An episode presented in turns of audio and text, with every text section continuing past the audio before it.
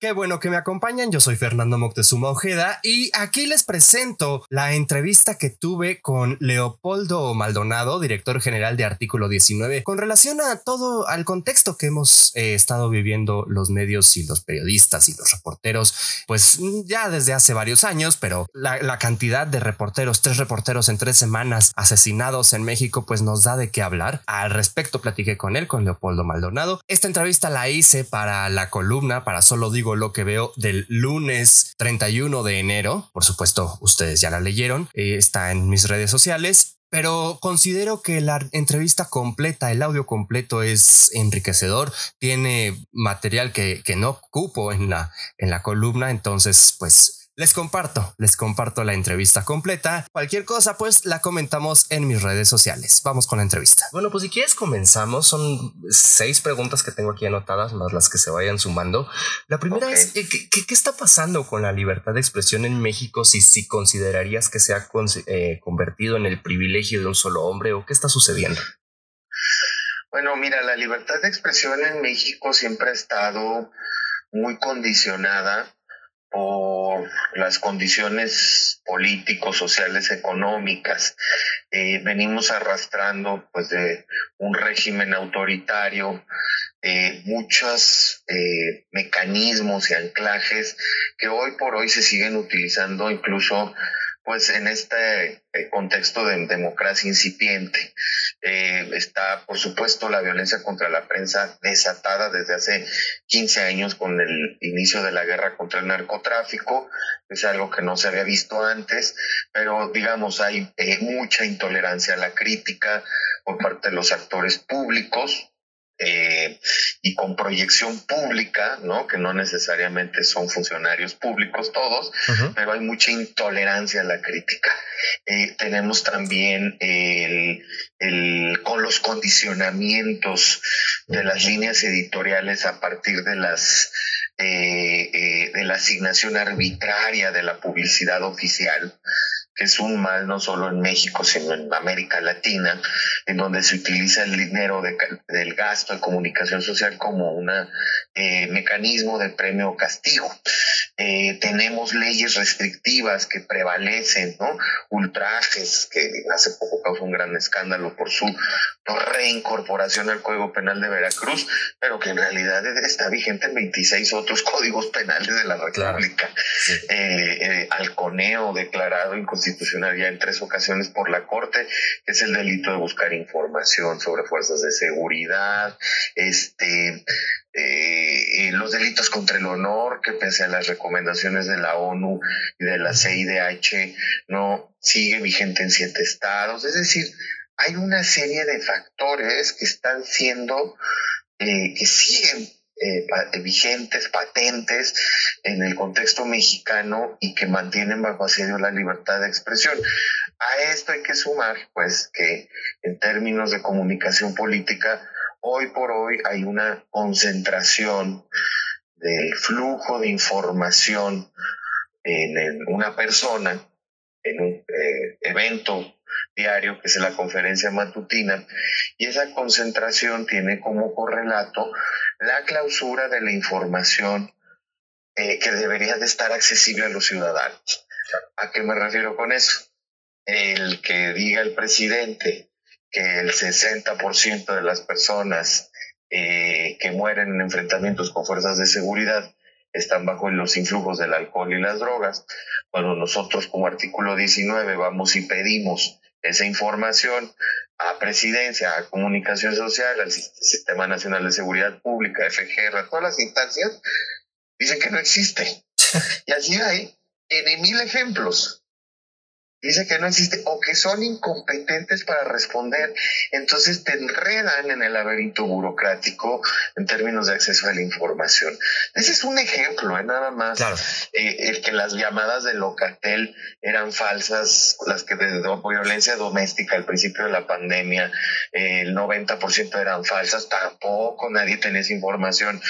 Eh, es decir, hay, hay, hay una serie de factores que se están dando novedosos, además de la desinformación desde la palestra pública por la estigmatización de la prensa todos los días, incluso en este contexto de grave crisis donde han matado a tres periodistas en tres semanas. Claro. Muy bien, ¿y cómo explicarle a la gente que, que, esta protesta no es únicamente de, los medios, que esto también les afecta al ciudadano, digamos, de a pie? Pues mira, es bien difícil porque pareciera que se está buscando como un privilegio, como que ser considerados los periodistas como sujetos especiales de derechos, cuando en realidad lo que, lo que, lo que está pasando es un reflejo, sí, de toda la violencia que acontece en el país, de la enorme cantidad de víctimas, que no acceden a la justicia, a la verdad y a la reparación. Eh, los, las y los periodistas, también víctimas de violencia, encarnan pues toda una serie de, de digamos, de deficiencias del sistema institucional, ¿no? De seguridad y justicia. Un sistema indolente, un sistema corrupto, un sistema cooptado por intereses, pero además hay que sumar que los periodistas son agredidos porque están poniendo luz sobre aquellos hechos de interés público que quieren poner oscuridad. Yo pondría como ejemplo muy reciente el tema de la casa del hijo de López Obrador, que en donde se ha desatado ataques en redes virulentos contra los mensajeros para anular el mensaje. Así de sencillo. Artículo 19, que es una organización de derechos humanos, este, otra población en riesgo en este país, que son las y los defensores de derechos humanos, por supuesto, eh, con mucha mayor agudeza e intensidad los defensores de las comunidades y del medio ambiente. Eh, pero eh, nosotros como organización recibimos ataques el año pasado del presidente por revelar una red de trolls y bots orquestados por la directora de Notimex. y pues, se desvirtuó el mensaje. Entonces, evidentemente, lo que estamos buscando, y, y, vaya, que los periodistas en muchas regiones, en Quintana Roo, en Chihuahua, en Tamaulipas, Sinaloa, Guerrero, tienen un nivel de riesgo altísimo, incluso contra su vida, y a pesar de eso están reportando narcotráfico, corrupción, este, temas muy, muy locales, pero en donde también a veces les puede costar la vida, como al compañero en el Estado de México que fue asesinado en 2018, David Condes Caramillo, eh, por reportar sobre baches, pues al final fue, fue asesinado.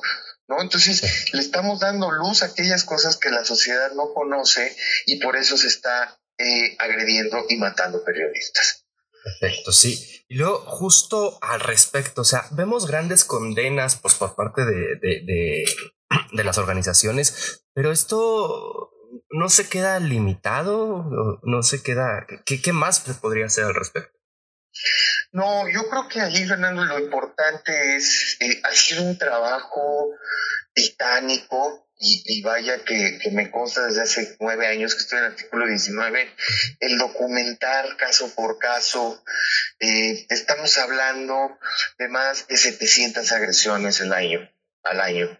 Es documentar con las víctimas, con sus familias, con sus amigos, con el círculo cercano de periodistas, revisar sus notas y encontrar el posible vínculo con su labor periodística, denunciarlo públicamente, acompañar ante las autoridades correspondientes en algunos casos, porque evidentemente las organizaciones no tenemos la capacidad de, acompañar estos 700 casos al año, ¿no? Pero tratamos de canalizar, de conectar con autoridades de, de protección, eh, acompañar algunos casos, un universo muy pequeño legalmente. Em, tratar de mantener la agenda vigente siempre es una tarea muy difícil, repito, sobre todo en un país donde hay una intolerancia enorme en la crítica y donde pues también la defensa de derechos humanos, en este caso de la libertad de expresión, también está bajo asedio. Entonces, creo que, eh, Efectivamente, yo creo que eh, siempre se puede hacer más, se puede mejorar. Eh, una de las grandes preocupaciones que estamos teniendo ahorita es cómo conectamos con la sociedad para que empatice, para que también se movilice por su prensa, para que no digan, bueno, es que también están matando al carnicero, al abogado, al médico. Sí, y eso evidentemente nos indigna y nos duele, pero también tenemos que entender que, bueno, ellos los están matando por hacer su labor informativa, los periodistas, y, y, además también encarnan la, la del sistema de justicia mexicano, lo están padeciendo ellos y, lo están haciendo visible, ¿no? Por supuesto, justo en este sentido, el gobierno de López Obrador eh, reconoce incluso las cifras de impunidad por encima del 90%. Sin embargo, no vemos una acción, una, eh, pues sí, una, una reacción en consecuencia de. ¿Qué está pasando ahí? Ha sido lamentable la respuesta del presidente. Se esperaría un presidente más empático, eh, un presidente que considera politiquería el que se señale pues, al sujeto que fue señalado por la propia víctima mortal Lourdes Maldonado, en el caso de Lourdes Maldonado, ¿no? El, amigo del presidente Jaime Bonilla, el gobernador de Baja California. Eh, el, que haya ido a la conferencia matutina ante la máxima autoridad del Estado mexicano y no haya pasado nada y la hayan matado tres años después es un mensaje brutal, no solo para la prensa, sino para cualquier ciudadano. Eh, y entonces lo que encontramos es una respuesta de él poco empática.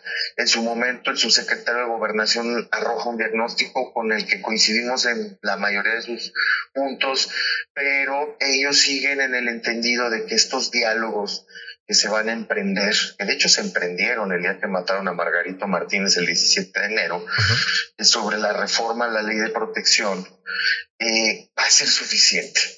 El cambio estructural es necesario para que funcionen las instituciones, para que se coordinen mejor en temas de prevención, de protección, de acceso a la justicia y reparación del daño para las, los periodistas víctimas, pero, pero se necesita generar en este momento, en estas condiciones, un grupo de crisis que atienda de manera urgente lo que está pasando.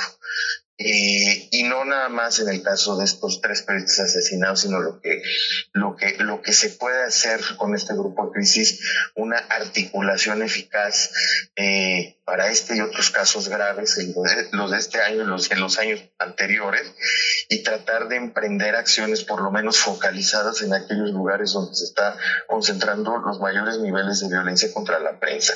Eh, estoy hablando de Veracruz, por ejemplo, que es la, la entidad por mucho más letal para el ejercicio periodístico. Estoy hablando de, Guerrero, en donde hay periodistas desplazados eh, de Iguala en otros lugares porque reciben amenazas masivas del crimen organizado. Eh, es decir, un sinfín de lugares muy focalizados donde se podrían emprender acciones inmediatas y articuladas. Pero parece que la apuesta es a largo plazo, ya que esto en unos dos, tres años se pueda solucionar y eso pues sí, sí exaspera y sí eh, eh, creo que muestra que no hay ese sentido de urgencia en el gobierno mexicano. Claro, justamente al respecto, 148 periodistas asesinados en 22 años, de acuerdo con, con, artículo 19. ¿Estas cifras qué, qué, nos dicen? O sea, hablamos ya de la guerra contra el narco, hablamos de, del periodo actual, ya son más asesinados en el periodo de Fox, de, perdón, de López Obrador que de Fox. ¿Qué, qué sucede? Pues lo que sucede es que la impunidad mata. ¿No? el, nivel de impunidad que existe es un aliciente para que siga sucediendo esta violencia. No hay ningún costo político ni legal para los perpetradores. Los perpetradores en su mayoría en las cifras nuestras de artículo 19 provienen del servicio público, son autoridades públicas, sobre todo del nivel estatal y municipal. Eh, entonces, eh, lo que vemos en principio es que hay contubernio muchas veces cuando se abren investigaciones en el fuero común y es por eso que desde el 2012 se creó, se adoptó una facultad de atracción para la fiscalía, bueno, la entonces PGR, hoy FGR, para sacar del fuero común estos procesos donde se pudiera contaminar eh, por complicidades. Sin embargo, tampoco ha sido una medida eficaz en la medida en que tampoco es prioridad para el ministerio, para la, entonces PGR, ahora FGR, eh, el ejercicio de esta facultad de atracción.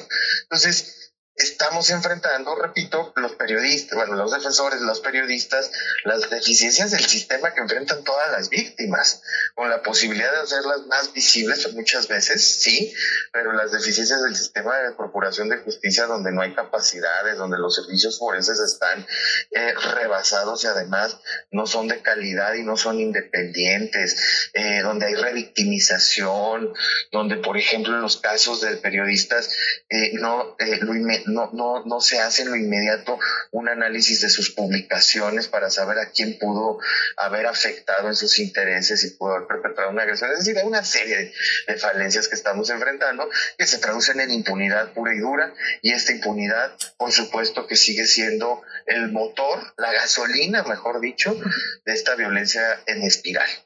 Entiendo. ¿Y, dónde está el Estado de Derecho justamente eh, al respecto, no?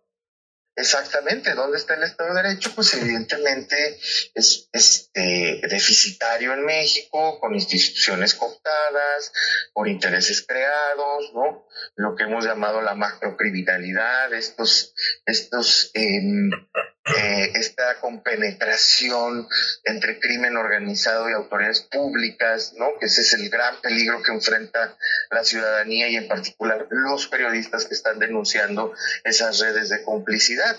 Un ejemplo también último de, eh, de, los más recientes, perdón, el miércoles pasado la Suprema Corte decidió no atraer un caso emblemático de la violencia contra las mujeres periodistas, que es el caso Lidia Cacho, que lleva 16 años en litigio, eh, en donde ya se mostró que hay tribunales optados en Quintana Roo que le dieron, le exoneraron al propio Kamel Nasif eh, que fue uno de los implicados en la trama para torturarla. ¿Y por qué la torturaron? Porque reveló una red de pederastia y pornografía infantil protegida por políticos del más alto nivel.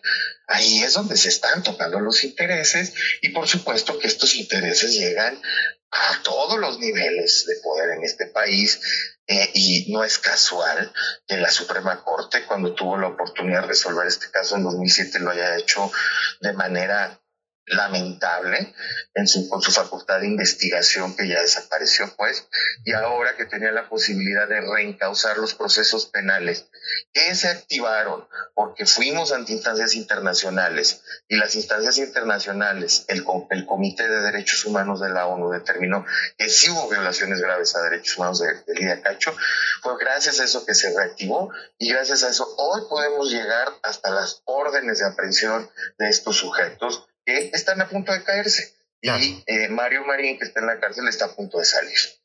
Vaya. ¿Y cuál es el llamado en general a la sociedad, las organizaciones, el gobierno, etcétera?